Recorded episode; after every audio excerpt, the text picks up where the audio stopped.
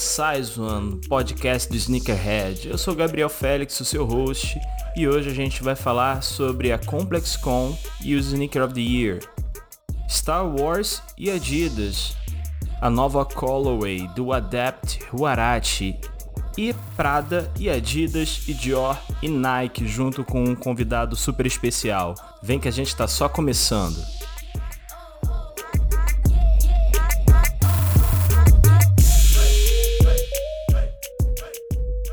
A Complex é hoje o império multimídia da cultura jovem. Fundado em 2002 por Mark Echo, sim, aquele da Echo Unlimited. Isso, aquele do rinoceronte, esse mesmo, lembra? A Complex nasceu como uma revista quinzenal que falava sobre as tendências de música, cinema, moda e tudo mais o que envolvia o hype da sua época. Hoje, a Complex se espalha não só por toda a internet, mas também para fora dela, chegando ao ponto de, desde 2016, ter a sua própria convenção, a ComplexCon. Já é tradição, todos os anos, durante a convenção, é feito um painel onde artistas e influenciadores das mais diversas áreas da cultura pop compartilham suas opiniões e debatem a lista final dos top 10 sneakers do ano. Em 2019, o painel foi moderado pelo vice-presidente de estratégia de conteúdo da Complex, Jola Puma, também apresentador do Sneaker Shopping, e recebeu Allen Iverson, ex-jogador da NBA, Whale e o The Game, ambos rappers, Lena White, redatora, produtora e atriz, Ronnie Fig, designer e dono da Keith, Don C, também designer, e o DJ Clark Kent. Estão preparados para a lista? Pois é. Em número 10, eles elegeram o Nike Off-White Air Max 97 Serena, a colaboração da Nike com Off-White em homenagem à jogadora de tênis Serena Jones. Em nono lugar ficou a Adidas Easy 500. Em oitavo lugar, o Jordan 1 Retro High Union LA. Em sétimo lugar, o Comme des Garçons Air Max 180.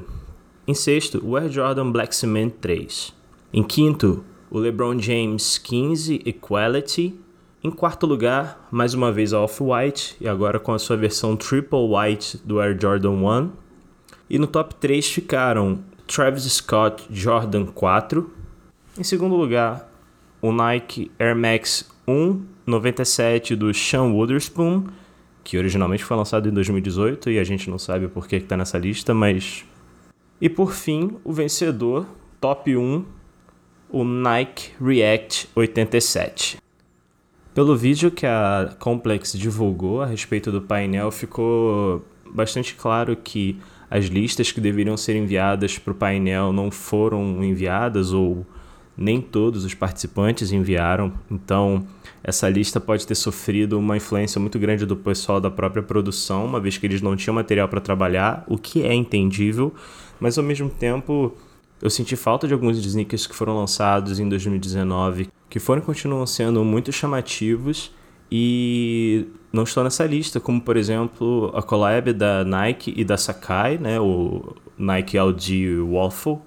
Uh, senti falta também do Air Vapor Max Cactus Plant Flea Market, que foi lançado no começo do ano.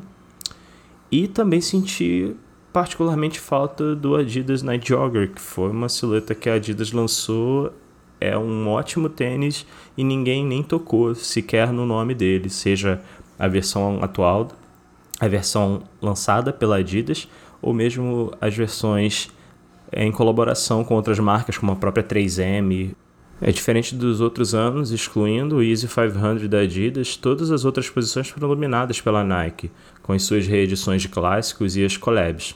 Um ponto interessante que também aconteceu durante o painel foi que ao ser mencionado o Easy 500, as controvérsias que hoje o Kanye West, não hoje, mas especialmente hoje o Kanye West está no meio, fizeram com que a reação do público que estivesse assistindo ao painel fosse de vaia e teve que ser controlada pelo moderador e pelos próprios participantes do painel. Essas foram as minhas impressões a respeito do painel que a Complex fez durante a ComplexCon desse ano e eu queria muito saber o que, que vocês acharam do evento, o que, que vocês acharam, se vocês assistiram ou acompanharam de alguma forma o evento, se vocês estiveram lá, é claro. É, o que, que vocês acharam desse top 10 que eles geraram e discutiram. Vocês podem ver as fotos desse top 10 no material complementar do episódio que já está no Instagram, SizeOneCast, segue lá. E é claro que eu estou muito curioso para saber qual é o top 10 de vocês. E pensando nisso, é, o que, que vocês acham da gente fazer o seguinte? Me envia uma lista dos seus top 10 via DM do Instagram, de novo, arroba SizeOneCast, ou pelo e-mail, contato arroba sizeone.com.br e aí no e-mail é o sizeone tudo por extenso, S-I-Z-E-O-N-E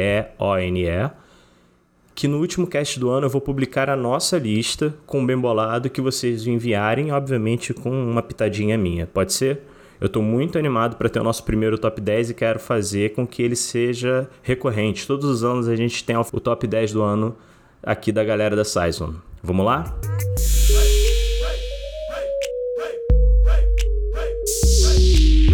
Então você piscou e dezembro já está logo ali. E o que mais nós temos em dezembro, além do aniversário de JC? Star Wars. Yes! Desde o lançamento do Despertar da Força no final de 2015, as estreias anuais dos filmes vêm acontecendo e agora em dezembro de 2019 chegamos ao final da nova trilogia com a ascensão do Skywalker. A Adidas, que é parceira de longa data da franquia, está promovendo mais uma coleção com uma série de silhuetas tematizadas no universo criado por George Lucas. Os três packs vêm sendo liberados aos poucos e o primeiro a chegar é o Lightsaber Pack. Ele teve lançamento no início de novembro nos Estados Unidos e é inspirado pelo elo inquebrável entre os Jedi e seus lightsabers.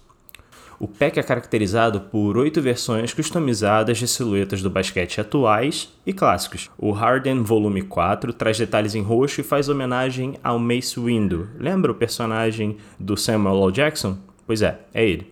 Enquanto o Dame 5 pega inspiração no sabre verde do Luke Skywalker. Os Crazy One e Rivalry Low trazem um lado sombrio para mais perto, em uma colorway fazendo menção ao Darth Vader. Por fim, o clássico Top 10 é dedicado ao lendário herói Jedi Obi-Wan Kenobi.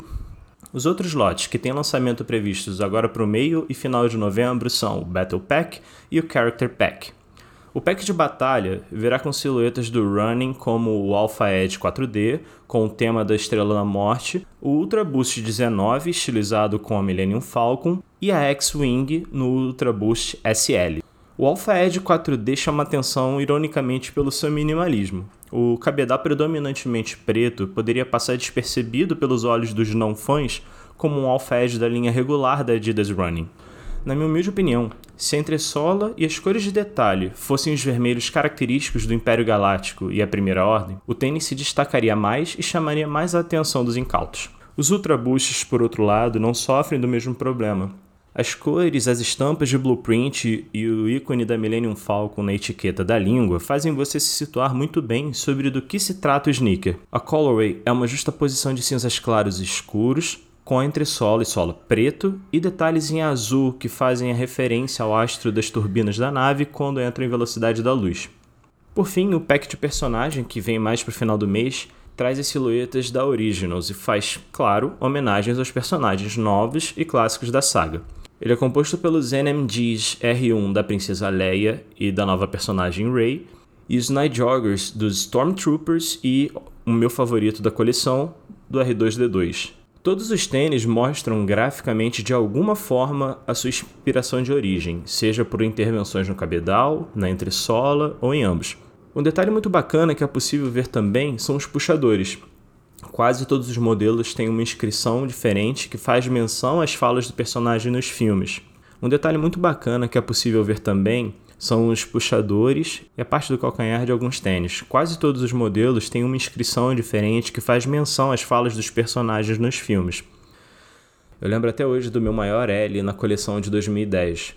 A silhueta era um top 10 em lona, com alguns painéis em couro liso e as partes frontal da biqueira e as três listras em um suede bem clarinho. A cor predominante era o laranja, que faz referência clara à cor que os pilotos da X-Wing vestem, com detalhes em branco e preto. E por fim, logo do lado das listras estava escrito Skywalker. Ah, meu coração, só de pensar que esse modelo no meu número está mais de mil dólares, quem sabe um dia.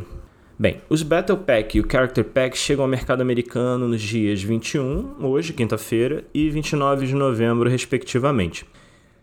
Eu queria saber se eu tô sozinho aqui ou se a gente também tem outros fãs de Star Wars aqui entre os nossos amigos Sneakerheads. Deixa saber nos comentários ou por DM.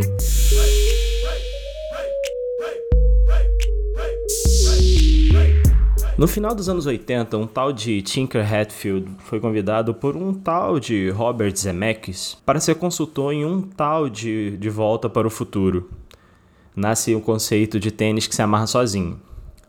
Chegamos em 2016 e a Nike finalmente lança sua primeira versão do antecipado tênis com essa tecnologia para o consumidor, o Hyper Adapt 1.0. A partir de agora, qualquer um que tenha 720 dólares e possa esperar 3 horas para o tênis carregar via USB poderá comprar essa maravilha. Não é surpresa que o tênis não foi tão bem recebido pela crítica e nem pelos consumidores. Saltamos então para janeiro de 2019 e com ele a segunda versão do tênis que se ajusta sozinho, o Nike Adapt BB, que é uma sigla para basquetebol. Segundo o vice-presidente e diretor criativo de inovação da Nike, Eric Kavar, abre aspas. Nós escolhemos o basquete como o primeiro esporte para o Nike Adapt intencionalmente em função da demanda que os atletas colocam nos seus tênis. Durante uma partida normal, os pés dos atletas têm várias demandas e a habilidade de rapidamente ajustar os tênis de modo mais solto para melhorar o fluxo sanguíneo e reajustar mais firme para mais performance é um elemento chave que nós acreditamos que irá melhorar a experiência dos atletas. Fecha aspas. Nessa segunda versão, não só o tênis se ajusta automaticamente, como também possibilita a regulagem com botões e, em último recurso, via app para smartphone. O seu tempo de recarga para uma bateria completamente vazia leva 4 horas e a sua autonomia fica entre 14 e 20 dias com uma bateria completamente carregada. O preço, no entanto, foi o que teve a melhor evolução, de 720 para 350 dólares, praticamente a metade do seu irmão mais velho, o Hyper Adapt. Em 13 de setembro desse ano, foi a vez do Huarache receber a tecnologia adaptativa da Nike.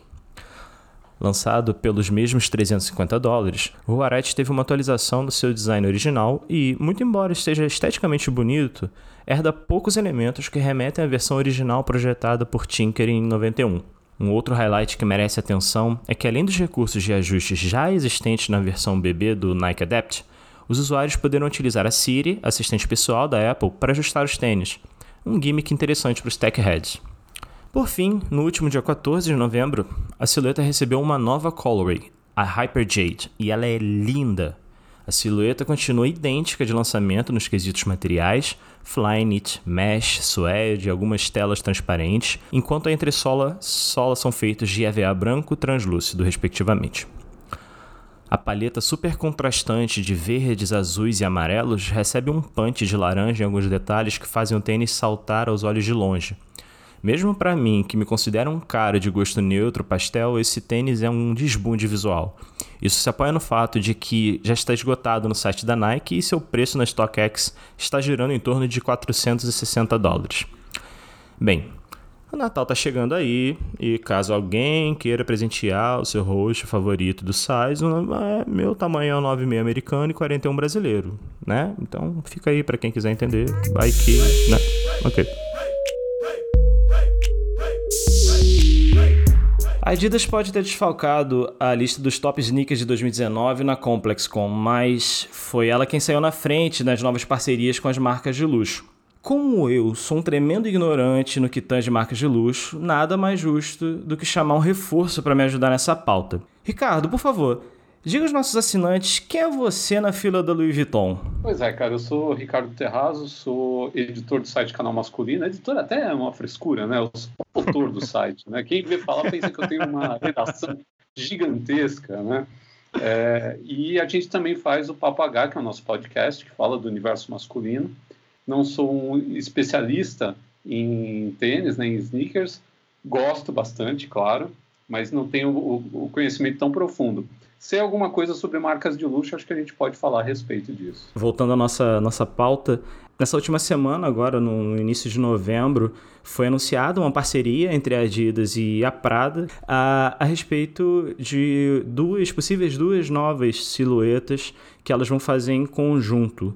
O resultado vão ser essas duas edições limitadas, que tá, a campanha está sendo chamada de Prada for Adidas, é, e a primeira silhueta vai sair agora no início de dezembro de 2019. As marcas elas querem combinar a tecnologia e a performance da Adidas com a sofisticação e luxo da Prada e em conjunto a, a paixão né, pelo universo do esporte. Essas edições limitadas serão produzidas inteiramente pela Prada na Itália e por si só já deve elevar bastante as cifras do, dessas silhuetas. E o foco serão ambos os públicos, masculino e feminino. A, a imagem de divulgação que a gente teve até agora uh, foi uma sacola da Prada e dentro dela duas caixas é, da Adidas, uma, uma azul uma preta, que geralmente são associadas uma à marca Original, uma marca filha da Adidas no que tange os tênis mais casuais, e enquanto a outra, a marca mais associada à performance. E aí, Ricardo, o que, que você acha desse movimento? Eu acho que a Prada é muito esperta, né, cara? E as, as marcas de luxo hoje elas estão muito é, ligadas aí no que está acontecendo porque eles viram um deband aí nos últimos anos do público deles, né? Então eles começaram a procurar um público que pudesse é, direcionar eles para voltar a ganhar dinheiro. Então, quem que eles encontraram? Encontraram a, a, galera do streetwear, né? Todo mundo vai lembrar da história, né? Do, do quanto vale o look, lá quanto custa o look. Ah, Mas sim. aquilo é uma realidade. São pessoas que ainda estão ligadas nesse negócio da marca, que estão ligadas no, no uh, na coisa do, do, do, tagzinha com nome, né? Com logotipo e tudo mais, que é uma coisa que a gente está se des, desvencilhando aos poucos. Hoje uhum. em dia tem muito menos gente querendo roupa de marca do que tinha há 20 anos atrás. E isso para eles é terrível. Então eles descobriram esse público, eles falaram, pô, por que, que a gente não junta o útil com o agradável? Vamos pegar a Prada, a gente faz parcerias com a Supreme, com a Adidas, com essa galera toda, e nisso a gente pega esse público, que eles descobriram que tem um monte de, de jovem, né? Que são muita, muita dessa galera é 20 anos, né? 15, 25, é uma, uma faixa de, de público bem mais jovem. Tem grana para gastar, porque são pessoas de um, de um, nível social alto, e eles conseguiram descobrir aí uma mina de ouro, cara. Se eles, se eles lançarem os produtos certos da maneira certa e investirem no marketing do jeito correto, eles vão fazer muita grana em cima disso. E falando nisso, uh, logo em seguida, a Nike, na verdade a Jordan Brand, que é uma subsidiária da Nike, anunciou uma parceria para o ano de 2020 com a francesa Dior. A possível silhueta da colaboração entre as duas vai ser o consagrado Nike Air Jordan 1 High. E as edições, obviamente, também serão limitadíssimas e a especulação é que serão em torno de mil pares, com o lançamento previsto para junho de 2020. E eu espero que você esteja sentado aí, Ricardo, mas o preço especulado está em torno de 2 mil dólares. O preço de uma scooter, isso aí. Não, 2 mil dólares, isso, mas 2 mil é... dólares agora e se eu não me engano, eu tava abrindo aqui os. Dá mais de quanto? Mais de 8 mil reais. Não, 8 mil reais agora, né? Porque ano que vem deve estar uma casa, deve dar um apartamento em Pinheiros. É, daqui a pouco você consegue, não é mais a scooter, é um carro. Mas é. é, como é, é uma edição limitada, né? Geralmente edições limitadas sempre o, o valor ele dá uma saltada razoável, né? Porque uhum. os caras têm que conseguir lucrar o máximo com o mínimo, né? Então mil pares de um tênis é bem, bem pouco.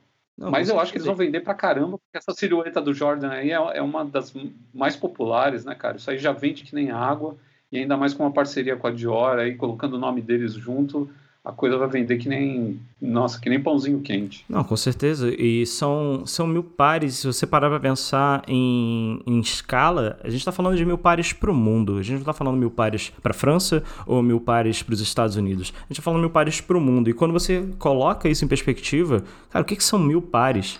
Mil pares tem aqui no, no, na sua esquina de casa, uh, uh, na sua quadra onde você mora, tem mil pessoas, sabe? Tem, tem enfim, é, é, é, é, um, é, um, é um valor muito limitado e eu acho que vai ao encontro exatamente é, do que a gente já estava falando lá atrás, né, na Adidas e na Prada, de serem marcas, pelo menos uma delas, uma de muita sofisticação e luxo, como a Dior também é. No seu DNA ter essa, esse quesito de exclusividade, é, coisas que os sneakerheads também também gostam, né? Porque o que, que são os tênis e, enfim, o que, que são os tênis que a gente compra, se não uma forma de nos expressarmos enquanto indivíduos? É, é isso que essa, essa parceria tá também, ao meu ver, tá também almejando. É, eu sou um cara muito prático. Eu já penso que esse tênis aí de 2 mil dólares, como ele vai ser só mil pares, né? Como vão ser uhum. só mil pares, esses 2 mil dólares viram 4 mil rapidinho no mercado negro, né?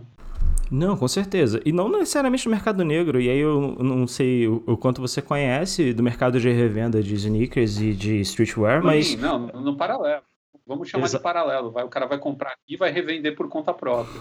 Com certeza. E sim, tanto por conta própria e utilizando várias ferramentas como a gente tem o StockX, tem a Stadium Goods, tem, enfim, uma, uma série de, de marketplaces em que as pessoas já anunciam a, o produto antes mesmo dele lançar. Um, um, exemplo recente disso que aconteceu foi há uma semana atrás, teve o lançamento do Air Force One, do Travis Scott, que é um rapper americano, em que ele lançou essa nova silhueta dele e antes mesmo, acho que um mês antes, se eu não estou sendo muito precipitado, mas um mês antes do lançamento da, da silhueta, uh, já havia uma página eh, de detalhamento e pré-venda do, do tênis na, na StockX, que é uma das maiores, é, um dos maiores marketplaces de revenda de sneakers e streetwear é, existentes hoje. Eu estou assistindo uma coisa que eu nunca pensei que ia ver na minha vida, que é tênis começar a valorizar igual relógio de luxo, porque relógio de luxo é assim, né? Você compra aqueles, aquelas edições limitadas uhum. e eles, eles, valorizam bastante, né? Relógio é uma coisa, às vezes o cara fala, nossa, que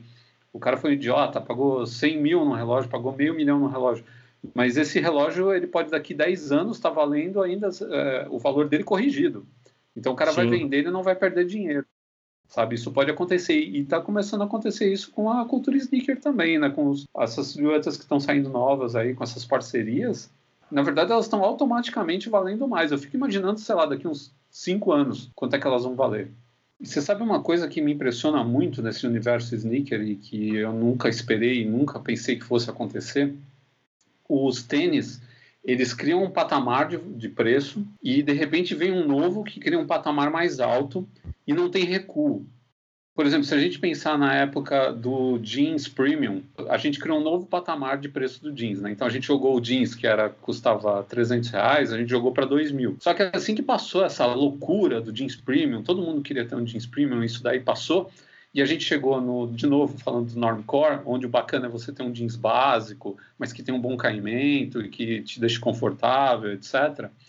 A gente voltou para o patamar do jeans de 200, de 300 reais. Né? A não ser que você compre um jeans de uma marca cara, tal, você vai pagar mais caro. Mas não tem aquela necessidade de você ter o jeans caro e de você ter um jeans de, da marca X e ser premium nem nada. Você pode ter um jeans simples e mais barato.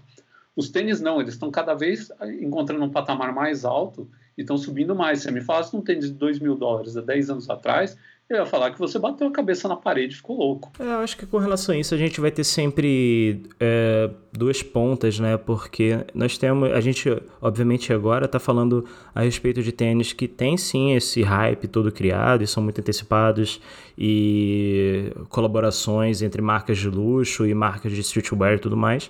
É, mas a gente também tem a, a, a contrapartida que são a, as silhuetas de, de, entrada, né? São silhuetas que é, não tem tanta antecipação que, ah, cara, eu acabei de conhecer tênis e eu me amarro no Chuck Taylor, sabe? Eu, eu gosto do Stan Smith e vou colecionar esses caras. Eles nunca vão ter esse. vão alcançar o mesmo nível que essas outras silhuetas alcançam. Então é bom ter essa, essa, esse equilíbrio dos, dos tênis mais hypados é, com um valor de mercado mais alto e tal, até porque a gente não tem como negar que isso é importante para a gente também, é, até como valorização da própria cultura, né? Você é, tá num cenário em que marcas de luxo como a Dior, como a, a Prada, estão olhando pro, pro, pro mercado de sneakerhead e de certa forma estão chancelando que, cara, poxa, isso é legal sim, e eu estou fazendo uma parceria.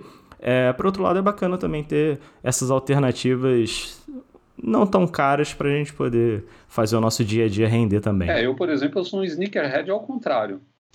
Eu, é, eu, consigo não me, eu, eu consigo não me deixar levar pelo hype de tal maneira que eu queria, uma época, um Chuck Taylor é, assinado pelo John Varvatos. Ele lançou uma, uma coleção com a, com a All Star, né, do, com a Converse, durante uhum. um tempo. E, e, ele lançou um modelo lá que era tipo era uma lona resinada tal. Ele era meio, ele tinha a cara meio de sujo, assim, de usado. Uhum. O, o, cadarço dele era de couro, o cabedal era dessa lona bacana tal. E eu cismei que eu queria de qualquer jeito aquele tênis. Falei, meu, eu preciso desse tênis, esse tênis é muito bacana tal.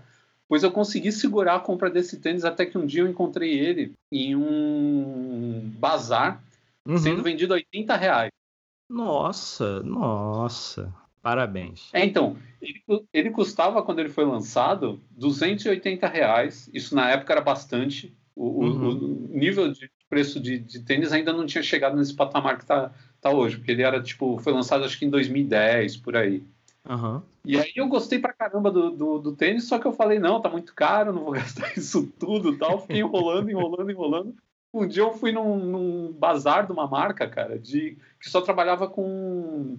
Ou eles tinham uma marca própria, que era Doc Dog, não sei se chegou a conhecer. De nome sim, mas eu não segui essa marca. É, então, eles eram uma marca aqui de São Paulo que eles começaram só importando e trazendo marca de lá de fora, que era hype, mas ninguém tinha aqui em São Paulo. Depois uhum. eles lançaram a marca deles. Aí eles fizeram um bazar e eles tinham, entre as, as coisas deles, eles tinham também um monte de coisa que era tudo importado e tal, e eles estavam vendendo esses tênis a 80 reais, cara. Ele, ele era uma edição especial que tava o preço de um Chuck Taylor baixo de couro. E ele é um, um Chuck Taylor edição especial, cano alto, com cadarço de couro, com um monte de. Ah, ele tem o, o logo do, ao estar na, na, sola, que você consegue ver aquela sola transparente, sabe? Aham, uh aham. -huh, uh -huh. Ele tem o, o, logo da All Star transparente na sola, assim, ele é muito bacana, cara. Eu comprei por um valor ridículo. É isso, porque você não se vendeu ao hype, né? Eu acho que isso só a maturidade consegue trazer, porque a galera hoje, assim, é, são sinais dos tempos também, né? A galera hoje vive num mundo em que eu, eu dou dois toques no meu celular, em 15 minutos eu tenho comida na minha casa.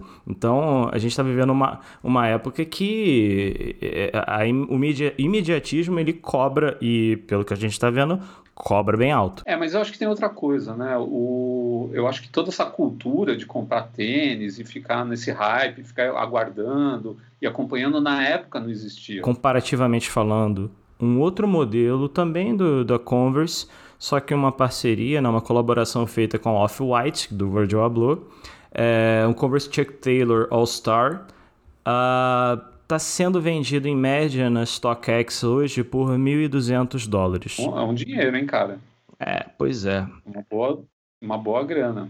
O preço de varejo dele foi 130 dólares, ou seja, a gente está falando de quase 10 vezes o valor original do tênis. É melhor do que comprar ação.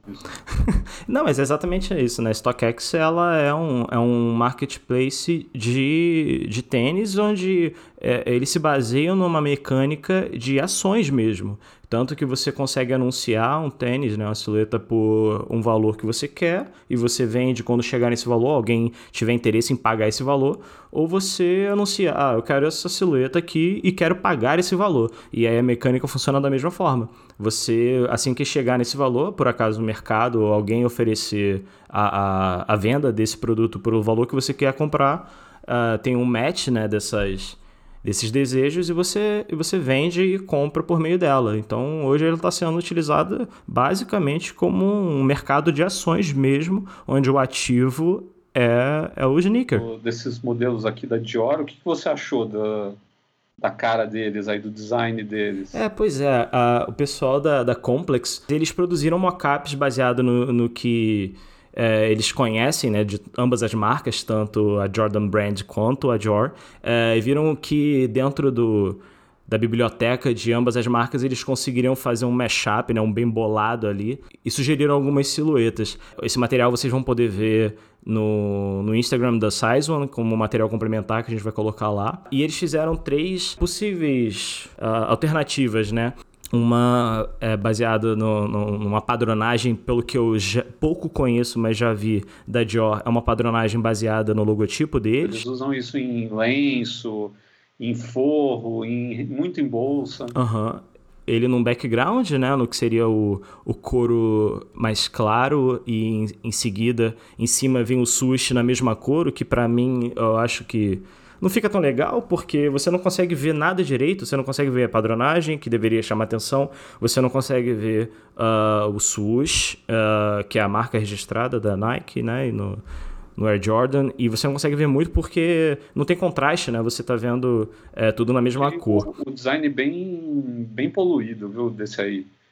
Esse foi o que eu menos gostei dos três. Pois é, em, em, seguida tem o que seria mais próximo do Brad, né? Brad é Black and Red, a versão preta e vermelha do, do Jordan 1, uh, ah, onde ele tem uh, as interferências visuais, elas acontecem muito mais na entressola, uh, onde tem uma aplicação, uma plataforma de um, de um tênis eh, da Dior, eh, seria basicamente a parte de baixo, o tênis da Dior, a parte de cima ah, do, do Brad, né, do, do Air Jordan Brad. É, esse de todos é o que mais me. Não mais me chamou atenção, mas o que eu mais gostei. É, o que mais me chamou a atenção foi o que eu não gostei, que foi o primeiro que a gente falou, inclusive por essa confusão. É, ele me chamou mais atenção, mas o que eu mais, o que eu mais gostei foi esse, essa segunda alternativa. Agora, o terceiro, eu acho que eu acho que é essa, essa sugestão dos caras aí, esse mockup que eles fizeram é bem interessante. É, eu acho que essa, esse balangandã que eles colocaram aí da Dior, na, na, que é o que vem nas bolsas também, ah, legal. Eu acho que pode chamar a atenção da galera, porque o pessoal hoje em dia gosta disso daí. E ele me dá a impressão que na lateral ele tem o símbolo da Dior em relevo. É, parece engravado tanto, ali, né? Tanto no calcanhar quanto nessa parte central, onde vai o símbolo da Nike, né? O sushi. Dá a impressão que ele tem vários deles do símbolo da Dior em, em alto relevo. Esse daí eu acho que pode pegar a galera, viu, cara? Eu acho que ele tem uma cara mais de Dior, esse aí. Ele tem mais cara de coisa porque o vermelho e o preto ele é legal, mas eu achei ele muito streetwear. Uhum. Ele é menos com a cara da, da marca. E eu acho que esse terceiro aqui, eu acho que ele tem mais a ver com as coisas que a Dior faz comumente, assim. Então, eu acho que a, a, quem gosta da marca vai ter uma identificação maior com esse tênis se for algo desse tipo, é claro. Ah, agora que você falou, é, olhando com mais atenção, realmente fa faz bem sentido e me parece que foi a intenção é, dos designers da Complex, quando fizeram isso, pegar uma versão alternativa. Ah, o que, que seria, sei lá, aplicar um, um pareto no meio da redação, falou: ah, então, o que, que pode ser 80% Nike e 20% Dior, e depois uma versão que possa ser 80% Dior e 20% Nike. É, eu acho que eles chegaram nessas, nessas duas alternativas, né? E você falando dessa, dessa última, enfim, a terceira alternativa, que é um, um vermelho mais desaturado, né? Um ele tem, ele tem a mesma interferência ali né, no cabedal é, que a primeira versão tem, só que aí ao invés de usar cor, ele está usando relevo, né? ele está usando a textura da, da padronagem do logotipo é, em textura, ao invés de usar como um preenchimento de cor. Então você consegue ver de um modo mais discreto a padronagem da Dior, que está presente, você consegue ver, e ao mesmo tempo ter a visão do swoosh por cima dela. É, e eu não sabia isso que você trouxe de informação agora de que esse, esse adereço ele vem na, comumente nas bolsas da Dior, mas quando você me falou isso, automaticamente é, eu pensei numa alternativa talvez até para o público feminino da, da Nike. Né? A Nike cada vez mais vem promovendo a reafirmação do seu público feminino dentro do esporte, dentro da comunidade também dos sneakerheads, e, e isso pode ser uma alternativa para eles é, alinharem é, inclusive essa, esse tipo de, de posicionamento que a marca vem tendo, né? Eu acho que pro público feminino isso daí vai pegar muito, cara. Na verdade, eu acho que vai pegar bem para os dois, mas eu acho que as meninas elas vão identificar muito bem esses elementos que eles colocaram se eles fizerem alguma coisa desse tipo.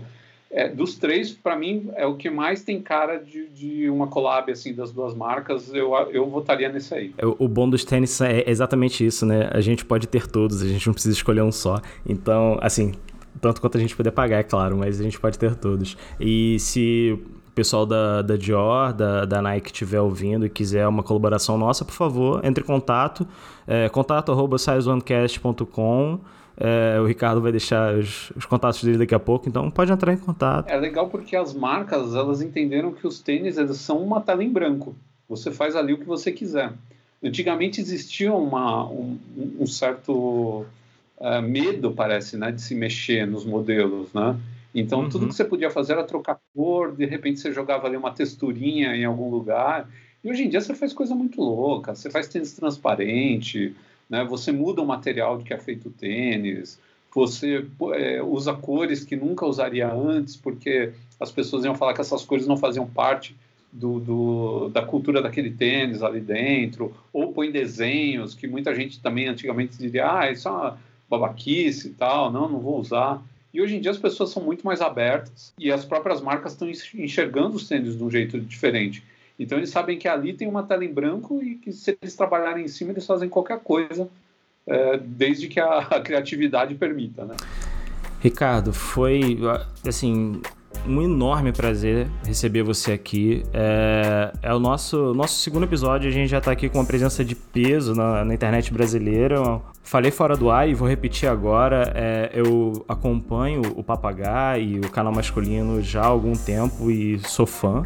Queria que você deixasse um recado final para o pessoal, é, principalmente faço questão que você possa dizer para os nossos assinantes onde eles podem encontrar você na internet e, e por favor, o espaço é seu, fale o que você quiser. Vou começar então falando, quando a gente fala de presença de peso, eu vou parafrasear o meu amigo Léo Lopes, que fala que ser famoso no podcast é a mesma coisa de ser rico no banco imobiliário.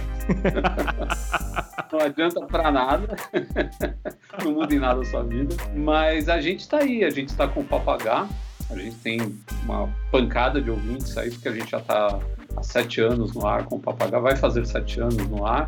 É, e a gente está lá falando de moda masculina, a gente está falando de grooming, a gente fala também de outros assuntos que o site não aborda, isso que é bacana, né? O, podcast deu liberdade para a gente falar de comportamento, de relacionamento, falar de vida profissional, que também é bastante importante para o homem moderno.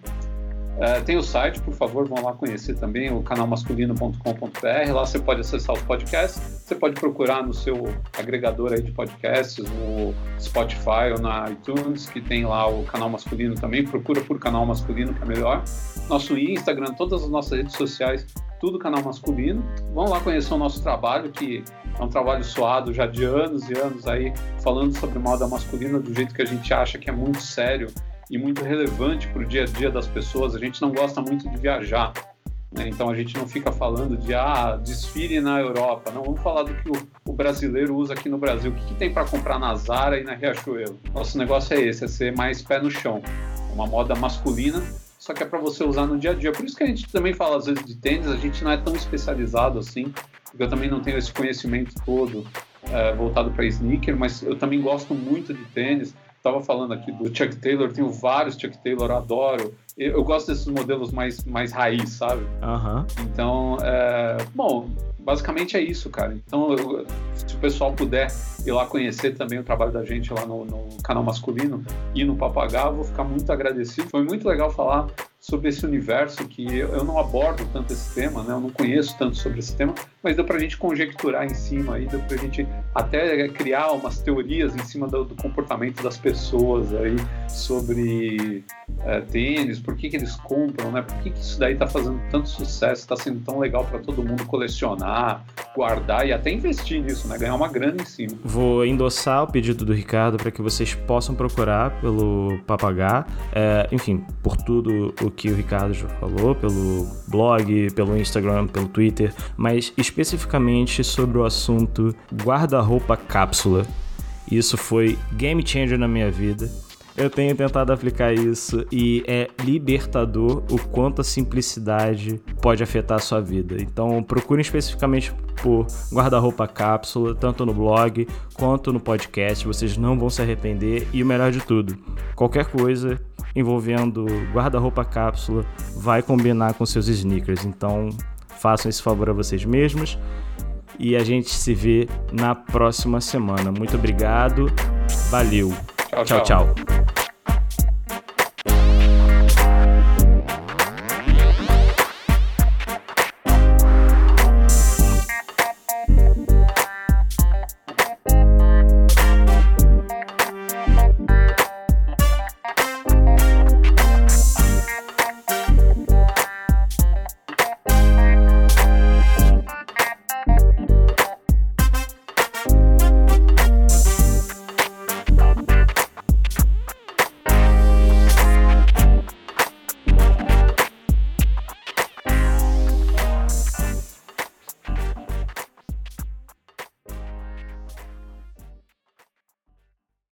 A Complex nasceu como uma revista quinzenal que falava sobre as tendências de música, cinema.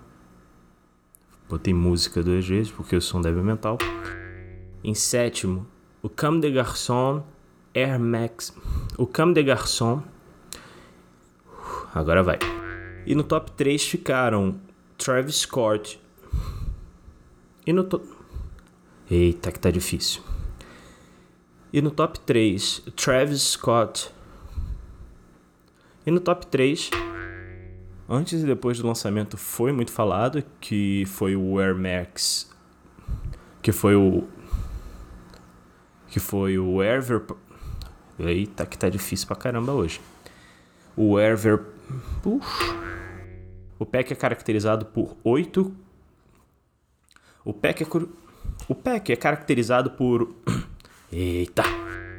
Na minha humilde opinião, se entre sola e as cores de detalhe do tênis fossem inglês vermelhos e os Night Joggers do Stormtroop...